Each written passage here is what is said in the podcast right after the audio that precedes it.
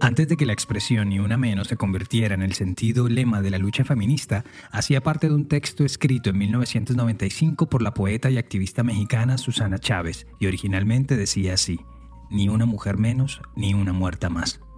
Chávez, entonces de 36 años, se pronunciaba líricamente en contra de las constantes y numerosas muertes de mujeres en el estado de Guanajuato y, como si se tratara de una oscura premonición, ella misma moriría asesinada y mutilada a manos de tres hombres en la colonia Cuauhtémoc de la Ciudad de México en enero de 2011. Cuatro años después, y a miles de kilómetros de allí en Buenos Aires, se realizaría la primera marcha oficial bajo el lema Ni una menos. Y como una ola, como un despertar, las ciudades más grandes de Hispanoamérica fueron teniendo su propia jornada de Ni una menos, que generaron, por lo menos, un cambio de conciencia en la población. Y es que cuando hay actos tan bárbaros, tan bestiales, que sacuden a la sociedad, es imposible dejarlos pasar desprevenidos. Yo soy Luis Badel y en este episodio de Crímenes Bizarros hablaremos del caso de Rosa Elvira Celi, la heroína que antes de morir identificó a su agresor, de cómo las autoridades intentaron lavarse las manos y cómo su salvaje asesinato hizo que cambiaran las endebles leyes colombianas en la materia.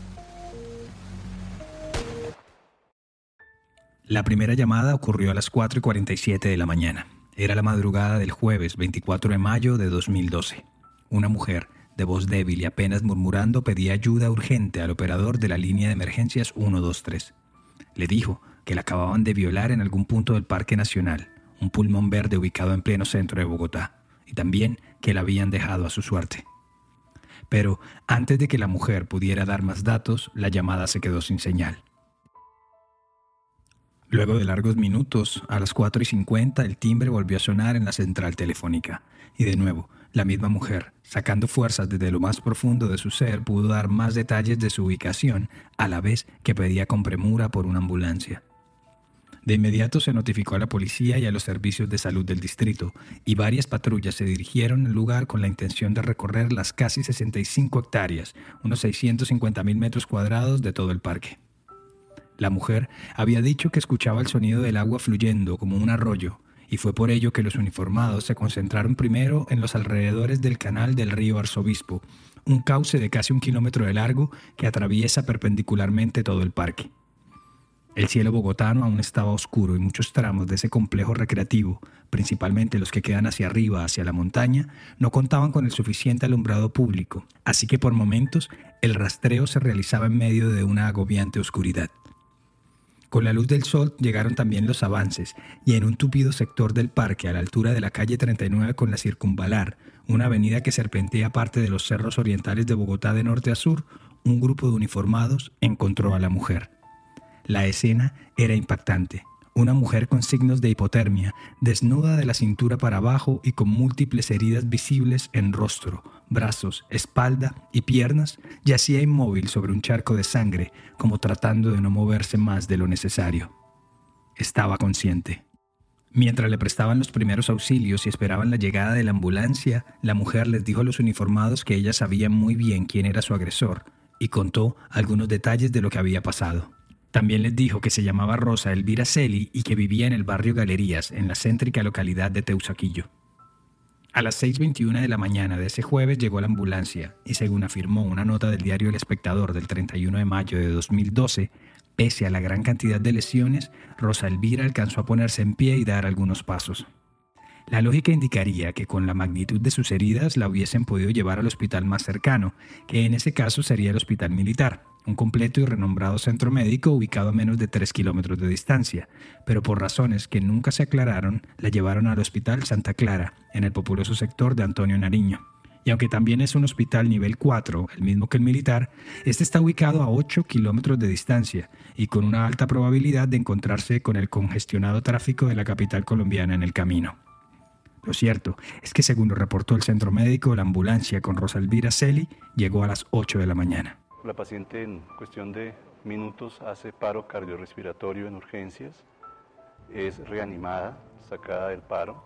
Ni bien ingresó al centro médico, la mujer de 35 años sufrió un paro cardiorrespiratorio.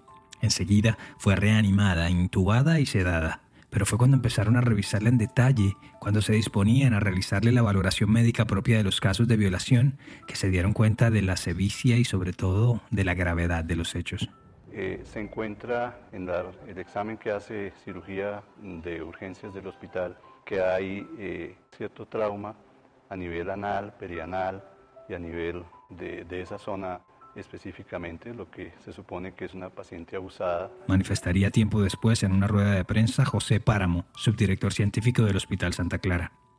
A Rosa Elvira la golpearon en la cabeza, le produjeron un trauma craneal contundente, también la acuchillaron en la espalda y además trataron de ahorcarla. Al menos eso dejaban ver las marcas en su cuello. Lo más aterrador vendría después. Al notar tierra, barro y restos de vegetación en sus entrañas, los médicos dedujeron que un cuerpo extraño le había sido introducido por el ano y le había destrozado el útero, las trompas de falopio y los intestinos. Rosalvira había sido empalada y ahora su cuerpo luchaba contra una severa infección que le generaron las salvajes heridas. Mientras tanto, las ediciones de noticias matutinas, tanto de radio y televisión, ya empezaban a contar el caso de la mujer encontrada en el Parque Nacional. Por su parte, las autoridades trabajaban con los dos nombres que la mujer les mencionó tan pronto la encontraron, Javier Velasco y Mauricio Ariza. Y para ello, debían conocer primero que todo a la propia Rosa Elvira. La gordita, como la llamaba cariñosamente su madre, María Aurora Celi, y sus hermanos, Adriana y John, había nacido en Bogotá el 24 de febrero de 1977 en una familia humilde, trabajadora. Cuando cursaba su secundaria, empezó a trabajar en las noches como comerciante ambulante, vendiendo chicles, dulces, cigarrillos, con la intención de ayudar a su madre con los gastos de la casa.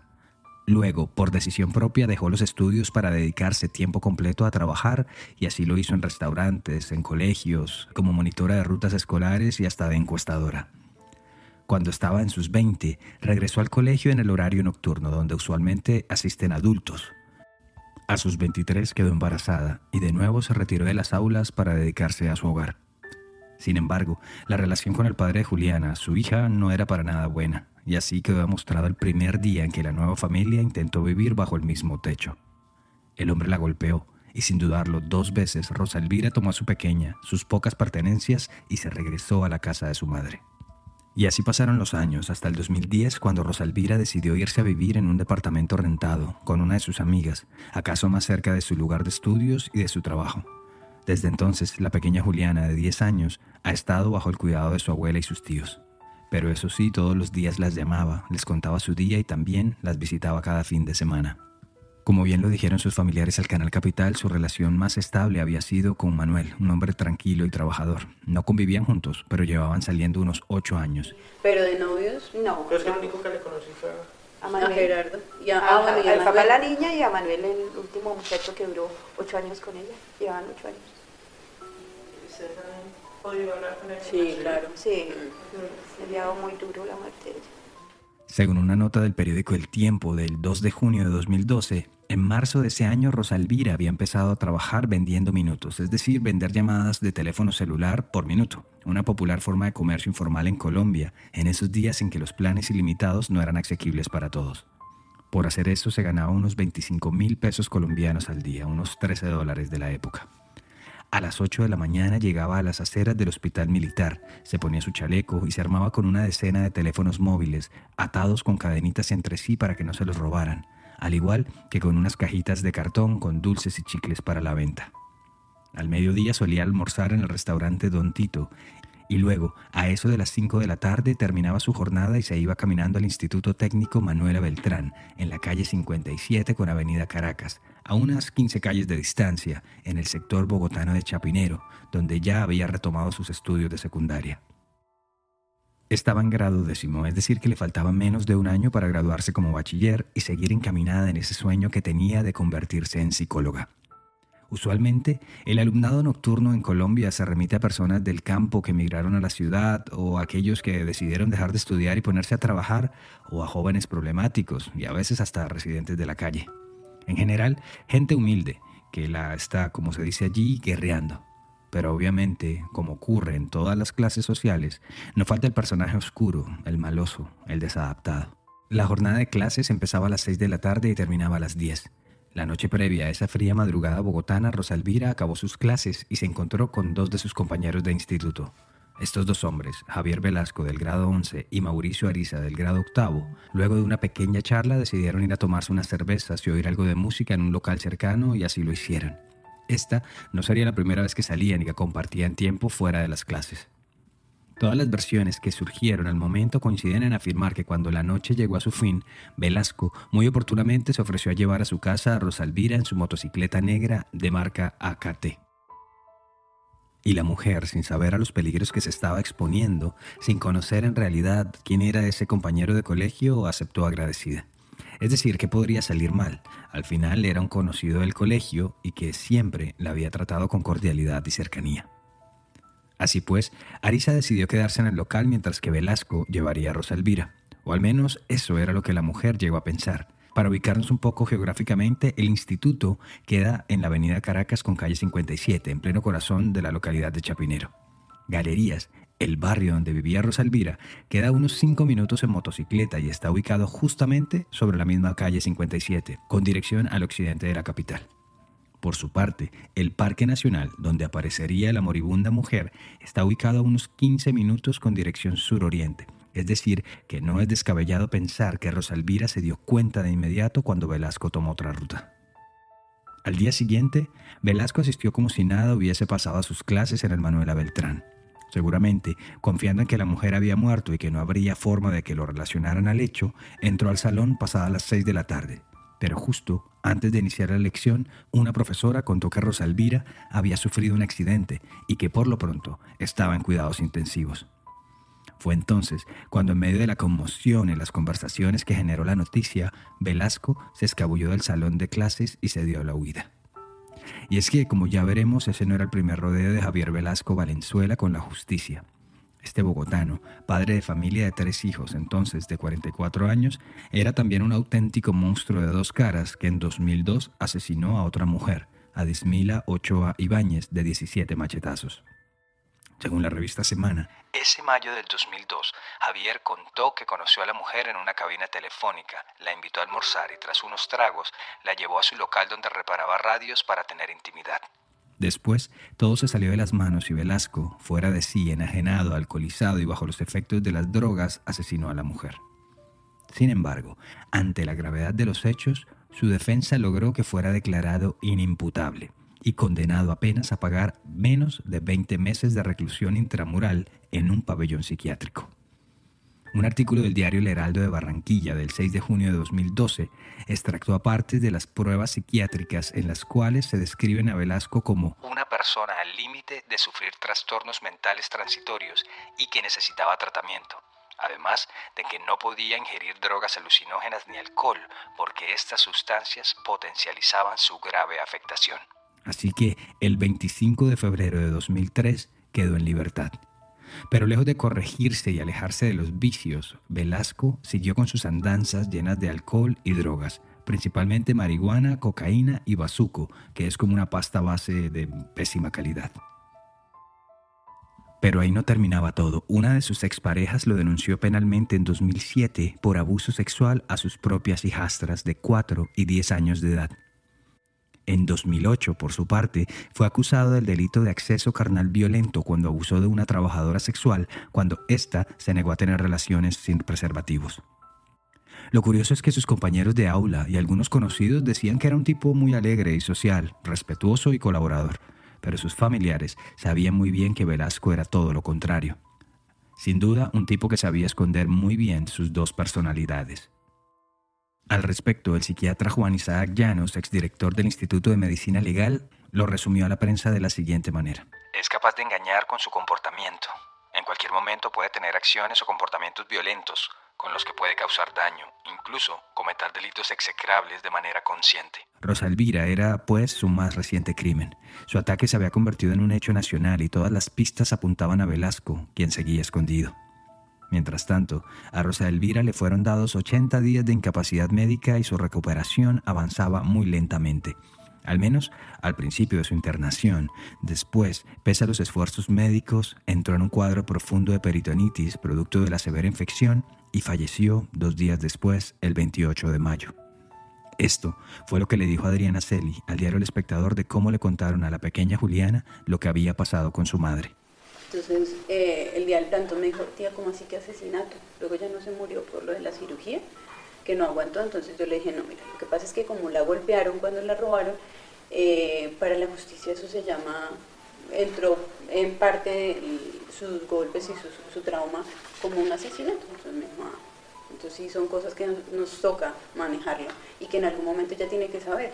Ella lo ha tomado bien, ella es muy madura para su edad aunque tiene muchas cosas de, niña todavía, pero sí hay cosas que asimila muy bien. ¿Recuerdan el trauma cranoencefálico severo diagnosticado en la primera evaluación médica de Rosa Elvira? Bueno, pues poco tiempo después se confirmaría que fue producto de un golpe dado con un casco de moto. Refiere también que posteriormente esta la llevó, este lo llevó al Parque Nacional obligada y que allí la golpeó, la golpeó con el casco de la moto en varias oportunidades en su rostro, en su cabeza y posteriormente la violó. Es más, en el Parque Nacional, lugar donde ocurrieron los hechos, las autoridades hallaron los zapatos de Rosalvira, su pantalón, un esmalte, un collar, restos de su pelo con cuero cabelludo aún y un trozo del chaleco amarillo reflectivo de uso obligatorio para todos los motociclistas colombianos con el número CDB05B. La placa, la patente que correspondía justamente a la motocicleta de Velasco. A las 7 y 45 de la noche del viernes 1 de junio, a escasas dos cuadras del Instituto Manuela Beltrán, la policía capturó a Javier Velasco, hecho que fue aplaudido por todo el país y hasta celebrado vía Twitter por el presidente colombiano Juan Manuel Santos. Según el diario La Vanguardia, durante el allanamiento a la vivienda de Velasco, hecho después de la muerte de Rosa Elvira, las autoridades encontraron un reloj de mujer y un cuchillo untado de lo que sería sangre. También hallaron una carta escrita para Rosalvira en la que Velasco reconocía su accionar. En el texto le pedía perdón y le decía que ella era su amor eterno. Dos días después, el domingo 3 de enero de 2012, organizadas por redes sociales y bajo el lema Ni una rosa más, miles de bogotanas y bogotanos salieron a las calles de la ciudad a exigir justicia por el cruel asesinato de Rosa Elvira. Tengo el alma partida. Son casos que se repiten y se repiten y se repiten.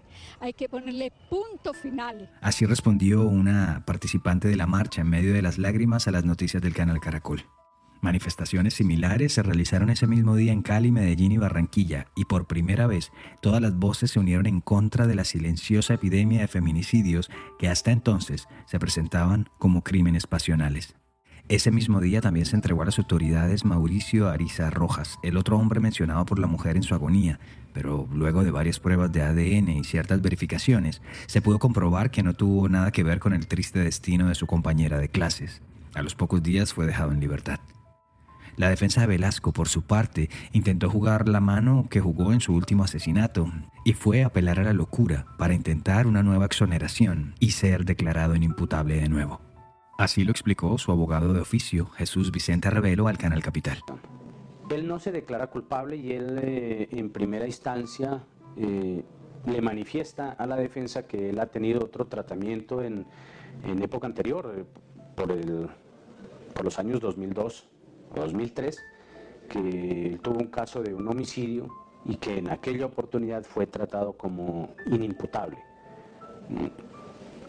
aspiraba pues a que en esta oportunidad también tenga la misma suerte y tenga el mismo tratamiento. Sin embargo, no iba a ser una tarea fácil para ellos. En el caso de Rosa Elvira, la fiscalía contaba con 150 pruebas entre físicas y testimoniales en contra de Velasco, y con las cuales exigirían la máxima condena posible por los delitos de homicidio, tortura y acceso carnal violento. Aún así, solicitaron varios exámenes psiquiátricos, pero los resultados esta vez estuvieron bastante alejados de los que le practicaron en 2002. El Instituto de Medicina Legal entregó el diagnóstico psiquiátrico de Velasco, en el cual se dejó en claro que el acusado era consciente de sus actos en el momento en que violó y torturó a Rosalvira Celi. En otras palabras, Velasco era imputable. Y para evitar que pasara de nuevo lo que sucedió con él y con otros tantos asesinos, empezaron a llevarle todos sus procesos judiciales pendientes de manera simultánea es decir, los del abuso sexual a sus hijastras y el acceso carnal violento a la trabajadora sexual. Parecía por fin que no había escapatoria para este personaje, y así fue. El 27 de diciembre de 2012, siete meses después de haber cometido el crimen, Velasco fue condenado a 60 años de prisión, pero como finalmente aceptó los cargos, le fue reducida la condena a 48 años. Pues, eh, señoría, no, o sea, realmente, pues, eh, gracias por el pensamiento, ya que pues yo estoy dispuesto a acogerme a la, sentencia que, ya sea en un final eh, hecha y quiero aprovechar para pedirle perdón a la sociedad, a todas las personas a las que yo hice daño de una forma u otra, consciente o inconsciente, a, a, los familiares de las víctimas. siento mucho dolor y le pido a Dios y a todos que me perdonen. Así reaccionó Adriana, su hermana, cuando escuchó el testimonio de Velasco. Y no siento que eso sea sincero, porque una persona que hace tanto daño, no solamente lo que hizo con mi hermana, sino hace muchísimo tiempo, no sabemos a cuántas mujeres más, pueda salir de un día para otro a pedir perdón y de corazón. Eso no, el, el perdón es de tiempo. Eso no se puede ni pedir ni dar de un momento para otro. Un par de meses después, en febrero de 2013, el juzgado 35 de Bogotá lo condenó a 36 años más por el abuso sexual cometido a sus hijastras menores de edad en 2007. Un mes después, en marzo, Velasco obtuvo otra condena en su contra, esta vez de 10 años, por la violación de la trabajadora sexual. Al fin algo de justicia, ¿verdad? Lo cierto es que si en 2002 no lo hubieran dejado en libertad, no lo hubieran declarado inimputable, tal vez nada de esto hubiera pasado. Porque es que si algo ha demostrado la historia criminal es que hay gente que no merece clemencia o segundas oportunidades. Por su parte, la familia de Rosalvira demandó a varias entidades distritales, abro comillas, por no haber prestado atención oportuna para evitar la trágica muerte de la mujer de 35 años, cierro comillas. Pero la rapidez de los fallos en contra de Velasco contrarrestó con la lentitud de este proceso judicial, que hasta hoy sigue abierto. Y, como si el horror hubiera sido poco, la respuesta de la Secretaría de Gobierno de Bogotá en 2016, cinco años después de los hechos, fue simplemente alucinante. Según el documento que reveló entonces el diario El Espectador, Rosa Elvira puso en riesgo su integridad y vida hasta el punto de que Javier Velasco le cercenó su existencia. Si Rosa Elvira Celi no hubiera salido con los dos compañeros de estudio después de terminar sus clases en horas de la noche, hoy no estaríamos lamentando su muerte. Un poco cínico, ¿no? Es decir, según los abogados de la Oficina Legal de la Secretaría de Gobierno de Bogotá, la culpa fue de la víctima. Una práctica tristemente generalizada en la defensa de casos de abuso sexual o de violencia de género en todo el mundo. Si les pasó lo que les pasó es porque estaba vestida de X o Y forma, o porque estaba en el lugar o con la gente equivocada. Esta respuesta se conoce con el término de revictimización de la mujer y obviamente generó un repudio en toda la población. El entonces alcalde de Bogotá, Enrique Peñalosa, fue uno de los primeros en rechazar el concepto y a través de Twitter dijo estar indignado con la postura de las abogadas de la Secretaría de Gobierno sobre Rosa Elvira Celi. Me duele que eso haya ocurrido. A su vez, el mismo secretario de Gobierno, Miguel Uribe, dio una rueda de prensa ofreciendo disculpas a la familia de Rosalvira por el exabrupto. La funcionaria apoderada nunca puso en conocimiento mío eh, la contestación de la demanda, ni yo avalé ni autoricé dicho concepto. Esperamos que este hecho desafortunado, que nosotros además rechazamos y compartimos la indignación, sea la mejor oportunidad para que nunca, jamás vuelva a haber un caso como este. El funcionario también dijo que la persona encargada de la oficina jurídica de la entidad, coincidencialmente, había presentado la renuncia al caso luego de todo el revuelo que se presentó. Que por cierto, era una mujer así como lo era la abogada autora del concepto. Así que nada de sororidad, empatía o solidaridad de género en este caso. En años posteriores a la tragedia, Adriana Celi, la hermana de Rosa Elvira, inició una cruzada activista para que el crimen de su hermana no hubiese sido en vano. Su objetivo, así como el de muchos colectivos de mujeres que la acompañaron tras el crimen, era el de tipificar el feminicidio como un delito autónomo es decir, que no se considere más como un homicidio o homicidio agravado o que tenga los beneficios legales o procesales que estos incluyen, tales como descuentos por estudio, buen comportamiento o incluso libertad condicional. Así pues, en julio de 2015 se sancionó una ley en su honor, la 1761, o más conocida como la Ley Rosalvira Celi, que además incrementó la severidad de las penas de acuerdo con la edad de la víctima.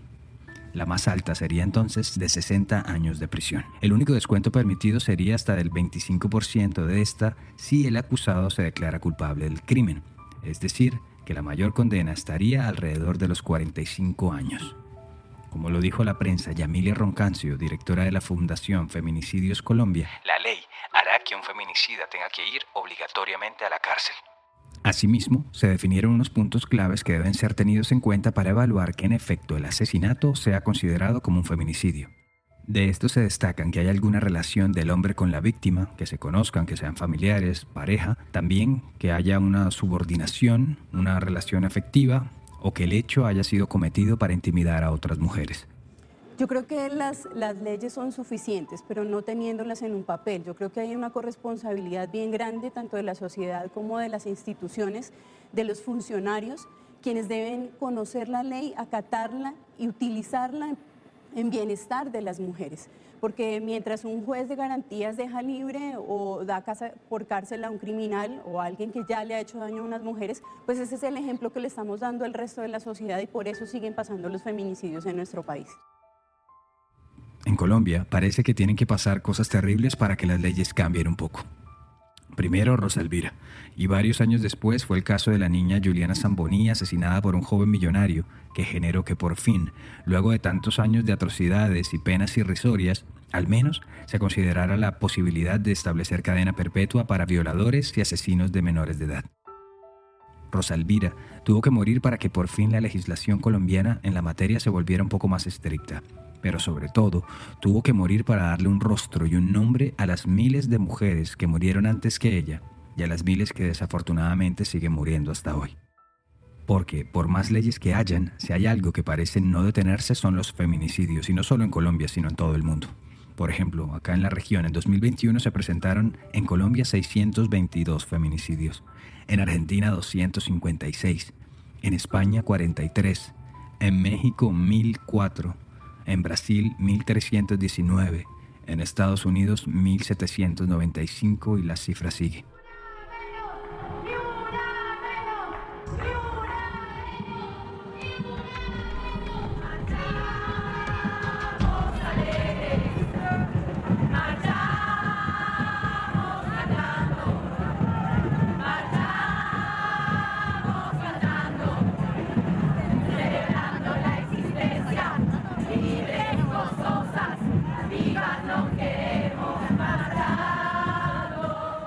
Así que hasta que llegue el día en que no haya más víctimas de feminicidios, siempre tendrá sentido gritar, ni una menos. Gracias por llegar al final de esta edición de Crímenes Bizarros, un podcast de Iguana Media. Este episodio fue escrito y producido por mí, Luis Badel. Y ya lo saben, suscríbanse en sus plataformas digitales favoritas y pasen la voz con sus amigos. Cualquier mensaje o sugerencia de temas lo pueden hacer en arroba crímenes bizarros en Instagram o Facebook. Y para mayor información sobre el tema de hoy visita iguanamedia.net. Nos escuchamos a la próxima.